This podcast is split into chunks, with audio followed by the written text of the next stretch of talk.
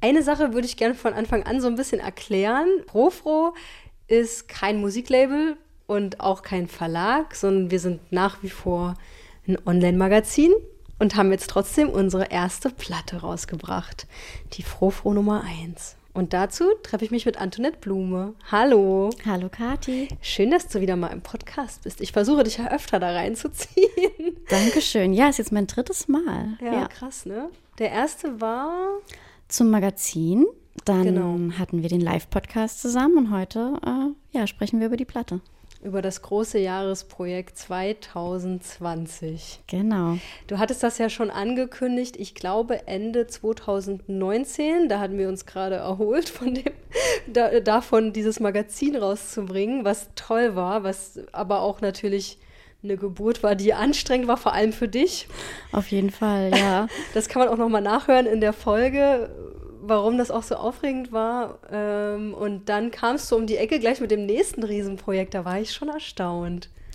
Ja, also man kann es ja dann doch irgendwie nicht lassen, sich was Neues zu überlegen. Und ich wollte das in meiner Zeit als Chefredakteurin eigentlich immer so angehen, dass ich jedes Jahr ähm, mit der Redaktion ein Projekt durchführe. Genau.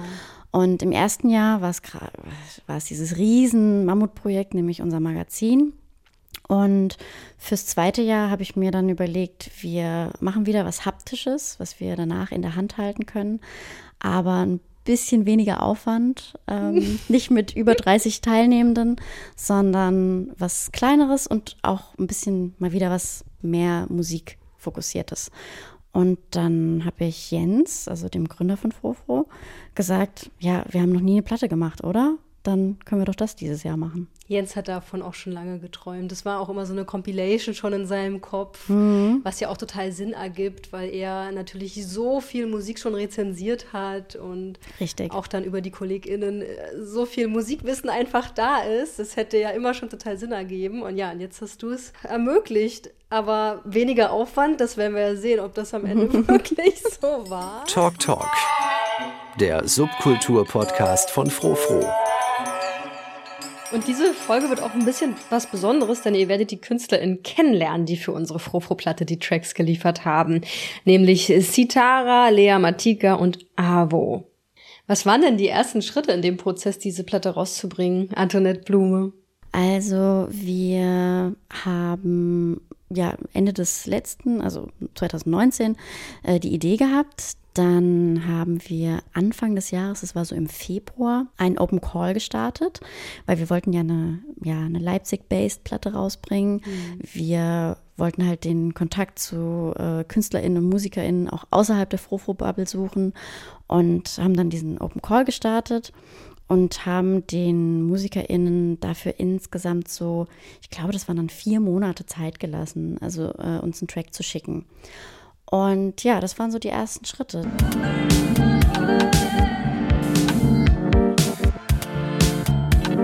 Ich bin Sitara. Ich bin seit einem Jahr in Leipzig, war aber auch schon mal zehn Jahre in Leipzig. Bin eigentlich aus Berlin.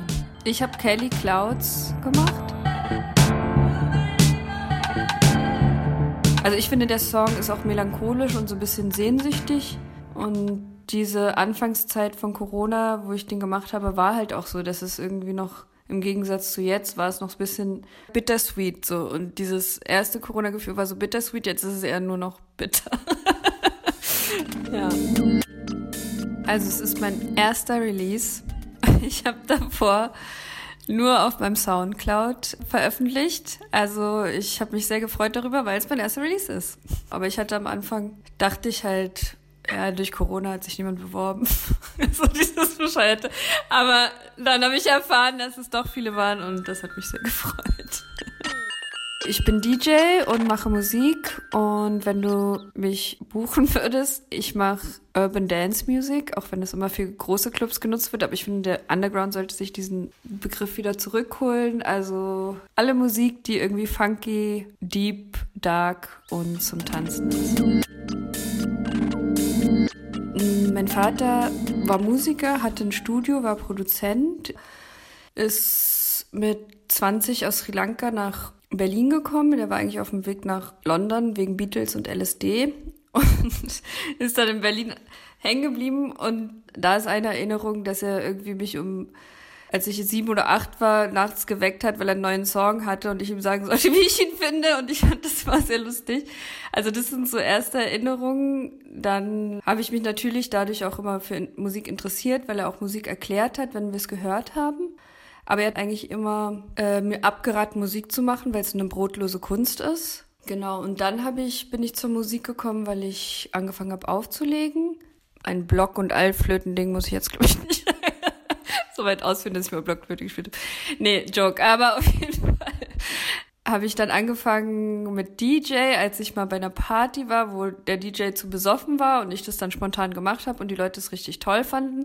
Gleich danach war dieser erste Female DJ Workshop vom Coney Island, wo ich dann gleich mitgemacht habe und ja, so, aber das war mein Einstieg und dann habe ich halt angefangen, selber Musik zu machen, als nachdem mein Vater gestorben ist, ich bei einem Kumpel in Italien war, den ich über Freunde kannte und der ist Produzent und hat ein Studio und von dem dem habe ich halt erzählt, dass ich nicht also mit dem Studio von meinem Vater und er meinte, ey, fang noch an Musik zu machen.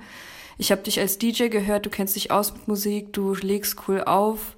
Wieso fängst du nicht an zu produzieren so?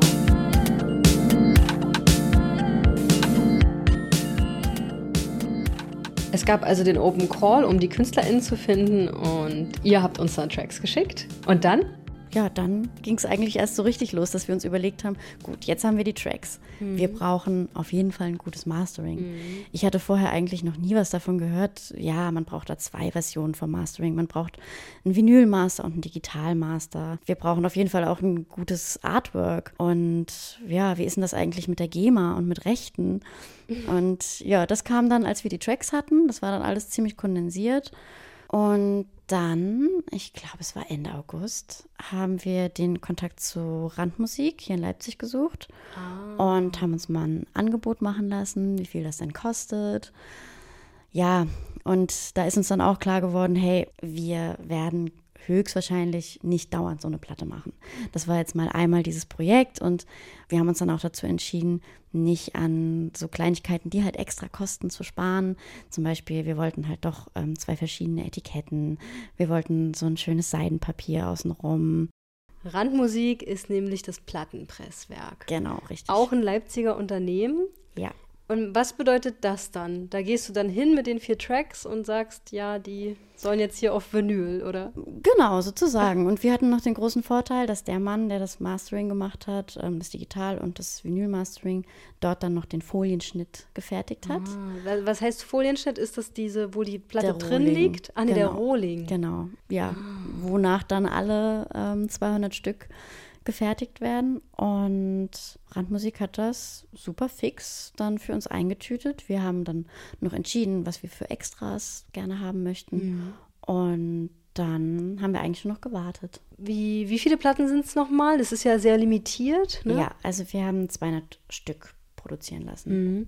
Und wie viel kostet das, wenn ich von meinem Track auf Platte 200 Stück produzieren lassen möchte? Ist es unterschiedlich oder? Das ist total unterschiedlich, je nachdem, wie man die Vinyl dann präsentieren möchte. Also mit einem Cover, das mit Farbe ist, äh, mhm. äh, das Etiketten hat. Wie gesagt, wenn noch so ein Seidenpapier drumherum geschlagen ja, sein soll. Und verschiedene Aufkleber. Zum Beispiel, genau. Ja. Das kommt dann alles on top. Und wir haben uns vorher natürlich auch Gedanken gemacht, wie viel kostet denn eigentlich so eine Platte ungefähr? Mhm.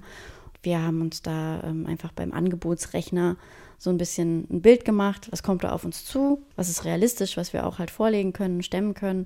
Und das hat sich dann total gedeckt mit dem, was dann auch Randmusik uns als Angebot geschickt hat. Ah, okay. Und bei Frofro ist es ja so, dass sich das am Ende amortisieren muss, ne? Weil wir sind ja, wir haben ja als, wir sind kein Verlag oder auch kein Unternehmen, was Geld verdient, Richtig. Also genau. muss der Verkauf wieder reinbringen, was die Platte gekostet hat. Ne? Genau, das ist natürlich auch ein kleiner Luxus, solche Projekte durchführen zu können, die keinen Gewinn einspielen müssen. Dass man so ein Projekt machen kann, ähm, danach 200 gepresste Platten hat. Man hat auch dafür gesorgt, dass irgendwie in diesem strangen Corona-Jahr irgendwie doch noch ein bisschen was lief. Mhm. Ne?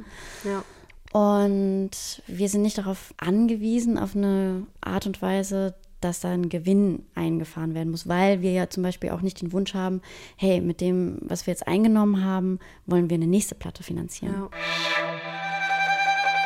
Ich bin Avo und ich mache Musik. Die besteht aus dem Mix aus elektronischer Musik und Violine. Mein Track heißt The Dance with the Fire. Der Frofo-Platte ist das die B2.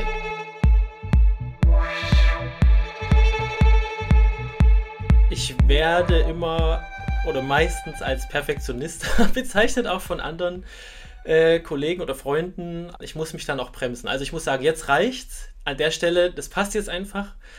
Aber genau, in der Produktionsphase an sich bin ich auch manchmal ähm, ja, nicht ansprechbar, bin da voll im Flow.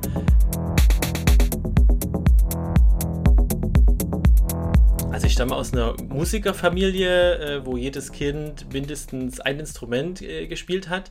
Bei mir war es dann die Geige. Mit fünf wollte ich, warum auch immer, Geige spielen. Vermutlich, weil mein Vater das auch gespielt hat. Und später kam dann auch so äh, die elektronische Schiene dazu, wo nicht alle in der Familie da Verständnis für hatten, war so ausgedrückt. Dann habe ich angefangen auch so zu produzieren und dann habe ich in, in Tallinn in Estland gelebt und mein Lieblingskomponist Avo Pert, daher auch sozusagen äh, der Name, den habe ich dort persönlich kennengelernt äh, während der Pert-Tage dort in, in Tallinn, der Hauptstadt. Und äh, wir kamen ins Gespräch und er spricht ja äh, perfekt Deutsch sozusagen, weil er in Deutschland auch gelebt hat. Der ist ja aus der Sowjetunion damals geflohen und der hat mich auf die Idee gebracht. Also ich habe die Geige damals auch 10. Klasse und so erstmal weggelegt, ah, kein Bock, nur noch Techno und so weiter. Und dann kam das so ein bisschen zurück, okay, Geige ist irgendwie cool, Elektronik und äh, durch das Gespräch war so ein Schlüsselmoment, ja, warum das nicht verbinden, weil Pert hat auch in der Jazzband früher gespielt, solche Geschichten, aber dann später voll auf die, die Klassik, äh, Minimalismus, die Schiene und ja, so kam ich dann äh, dazu und so kam es zum ersten Release dann im Dezember 2018. Also ich habe jetzt auch schon so ein paar äh, Rezensionen äh, gekriegt, auch von dem Track, äh, von, von der Schallplatte, dass man hätte aus dem Track auch locker äh, vier Tracks machen können. und das ist schon sehr breit, äh, ja, in die Breite geht der Track so, verschiedene ja, Arrangements äh, so mit sich bringt. Aber das ist dann, glaube ich, meine Richtung. Weil ich verbinde ja, das ist schwierig. Mit Violine, das ist irgendwie schwierig, die richtige Mitte immer zu finden. Ich will nicht, dass die Violine so, dass ich vorne dran stehe, sondern das soll auf einer Ebene mit der Elektronik sein. Und das ist nicht immer leicht, da den Mittelweg zu finden.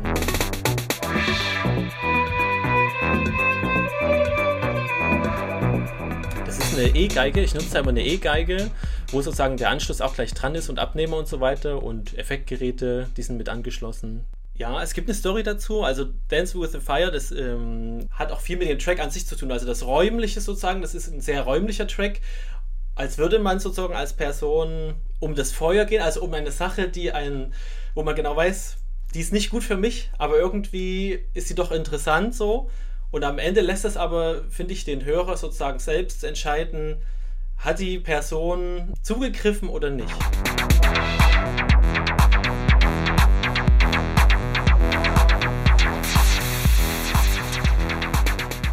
Im 11. Fofo-Jahr haben wir eine Platte rausgebracht. Finale ist sie im Dezember 2020 erschienen in limitierter Ausgabe. Aber es gibt schon noch ein paar. Wie teuer ist eine Platte auf Bandcamp? Also, die kostet 15 Euro. Da sind die vier Tracks drauf. Dann kommen noch Sticker mit rein, eine schöne Karte. Mhm. Genau. Und ähm, dann ist noch ein Digitalcode mit dabei. Da kann man sich dann die vier Tracks plus noch den Bonustrack runterladen. Ja, und der Digital-Release, glaube ich, 10 Euro. Genau, ja. Mhm. Digital kostet sie 10. Könnt ihr euch also ungefähr ausrechnen, was ihr erstmal reinstecken müsst, mhm. wenn ihr jetzt die Zahlen gut zugehört habt. War denn für dich irgendwas total überraschend an, an dieser neuen Art von, ich release jetzt was? So hatte ich da, was hast du gelernt? Also gelernt habe ich auf jeden Fall, dass es total spannend ist, so eine Labelarbeit mal selber zu machen, was so dahinter steckt. Das war auf jeden Fall neu. Ich habe davor, vor dem Magazin habe ich auch noch nie ein Magazin gemacht. Vor der Platte gab es auch noch keine erste Platte. Mhm. Das sind alles schöne und coole Erlebnisse und Erfahrungen auf jeden Fall gewesen. So für mich persönlich als, naja, so Organisatorin. Und Jens und ich, als wir die Platte abgeholt haben, mhm. als wir dann so diese Kartons bekommen haben von Randmusik und das in Jens Auto geladen haben, da war schon so ein Moment, wow, so fühlen sich halt so die LabelmacherInnen, mhm. wenn die mhm. ihre Schätze abholen. Und so war das bei uns dann auch. Und diesen Moment mal mitzuerleben, das war auf jeden Fall spannend. Was ich noch spannend finde, ist ja die Auswahl, ne? Das Stelle ich mir super schwierig vor.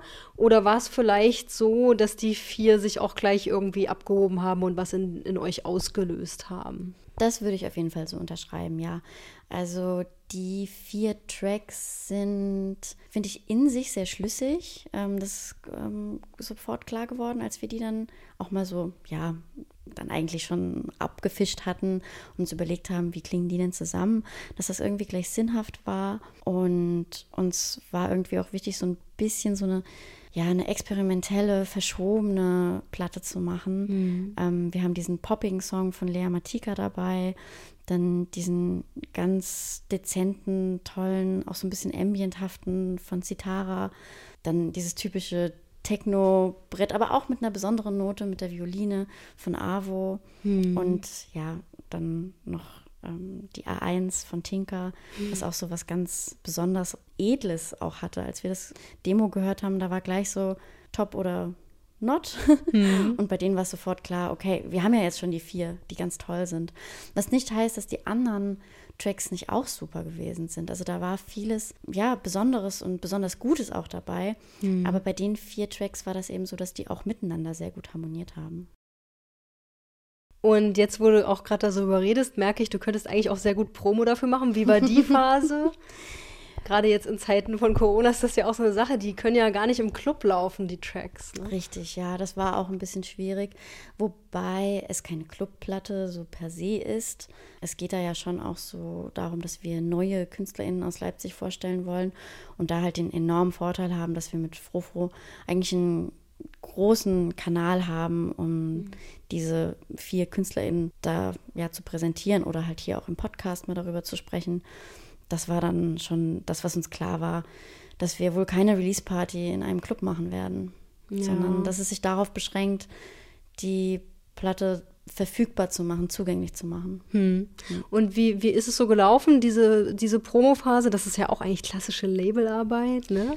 Ja, das ist richtig. Da haben wir viel vorbereitet. Also der Bandcap-Shop, der musste dann wirklich nur auf On gestellt werden. Das war alles schon fertig. Es war alles wesentlich unaufgeregter als bei dem Magazin, wenn ich es damit mal vergleichen mhm. wollen würde. Weil bei dem Magazin hatten wir drei kleine Release-Partys ja schon ausgemacht. Und bis dahin musste das fertig sein, bis dahin musste das geliefert sein. Ja. Jetzt in dieser, in dieser ja, downigen Corona-Zeit wenn das jetzt eine Woche länger dauert, dann ist damit nichts verloren. Ne? Damit ist kein mhm. Event geplatzt, sondern dann dauert es halt eine Woche länger. Also, wie war es emotional für dich? Es war schon aufregend, auf jeden Fall, aber es war nicht so überstressig. Es hat ähm, auch vielleicht ein bisschen mehr ja, in der Arbeit mit Jens ähm, Spaß gemacht, weil wir mhm. nicht so mhm. unter diesem mega Druck und diesem mega Stress standen, sondern ja, wir konnten so jeden Schritt einfach auch ähm, geschehen lassen. Hm. Ja.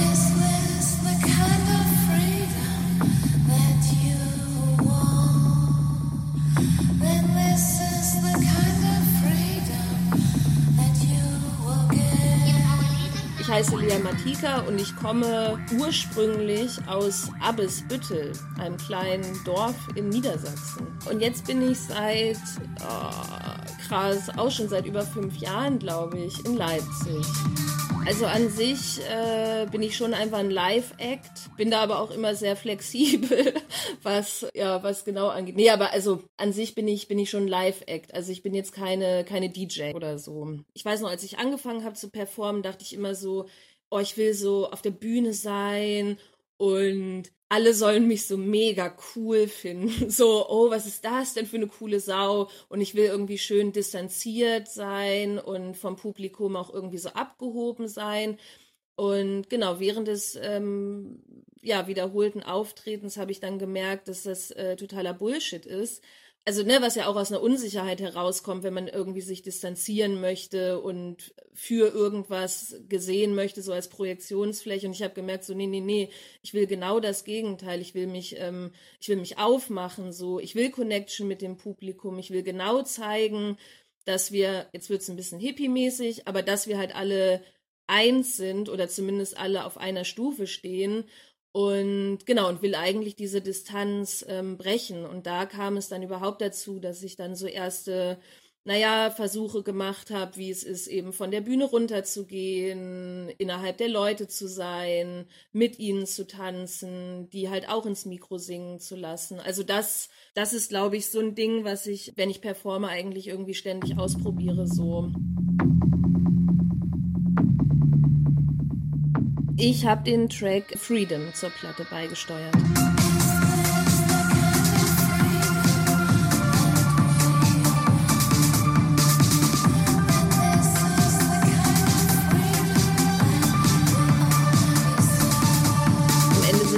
Lyrics ist ja eigentlich dann nur ein Satz, ne, mit dieses äh, if this is the kind of freedom you want, this is the kind of freedom you get. Also das ist irgendwie so eine kondensierte Message, die sich auch durch Lieder so durchgetragen hat und die ich dann irgendwie wieder aufgegriffen habe. Aber es war auf jeden Fall eine Auseinandersetzung mit dem Thema Freiheit und was überhaupt Freiheit ist, so oder ob äh, alles, was überhaupt Freiheit sein kann, so eine hedonistische, individuelle Tanzfreiheit ist. Also das ist ja auch in Frage zu stellen, so ob irgendwie selbstvergessen tanzen das Ultimum ist. Ich hatte Froh Froh tatsächlich auch gar nicht so auf dem Schirm, weil ich ja eigentlich gar nicht so in der Techno-Elektro-Szene drin bin oder verwurzelt bin. Deswegen ist es jetzt auch so ein bisschen funny, dass ich auf so einer, ja, doch Elektro-Techno-Platte zufällig gelandet bin, weil, weil der Track eigentlich auch aus, äh, aus meinem Album sonst auch ein bisschen heraussticht, so. Aber ja, irgendwie voll schön. Jetzt hatten wir auch natürlich kein Froh-Froh-Treffen mit allen AutorInnen, ähm, kein persönliches Ende des Jahres, wie es ja eigentlich ein bisschen Tradition schon mittlerweile ist. Hast du trotzdem dir schon überlegt, was du dieses Jahr äh, machen willst? ja, dieses Jahr, das äh, Jahr 2021, ist ja trotzdem auch gestartet mit einer großen Ungewissheit. Also wir sind immer noch im Lockdown, was mit den verschiedenen Kulturstädten passiert ist auch noch unklar. Wir als Online-Magazin machen natürlich weiter mit unseren Artikeln, mit unseren Porträts, mit unseren mhm. Podcasts. Aber dieses Jahr steht ein Projekt an, das man nicht in der Hand halten kann, aber was auch sehr wichtig ist und was uns, glaube ich, auch Spaß macht, dann wieder weiter an Fofo zu arbeiten, das ist nämlich das Redesign des Blogs. Oh. Genau. Ich hoffe, dass die Kommentarspalten bleiben unter unseren Artikeln. Ja. ja. Mal sehen. Da kann man ja natürlich immer kommentieren, wie, ob man zu den Podcasts noch eine Meinung hat oder wie wir über irgendwas sprechen sollen, ja, was euch so auf der Seele brennt. Schön, dass wir uns treffen konnten.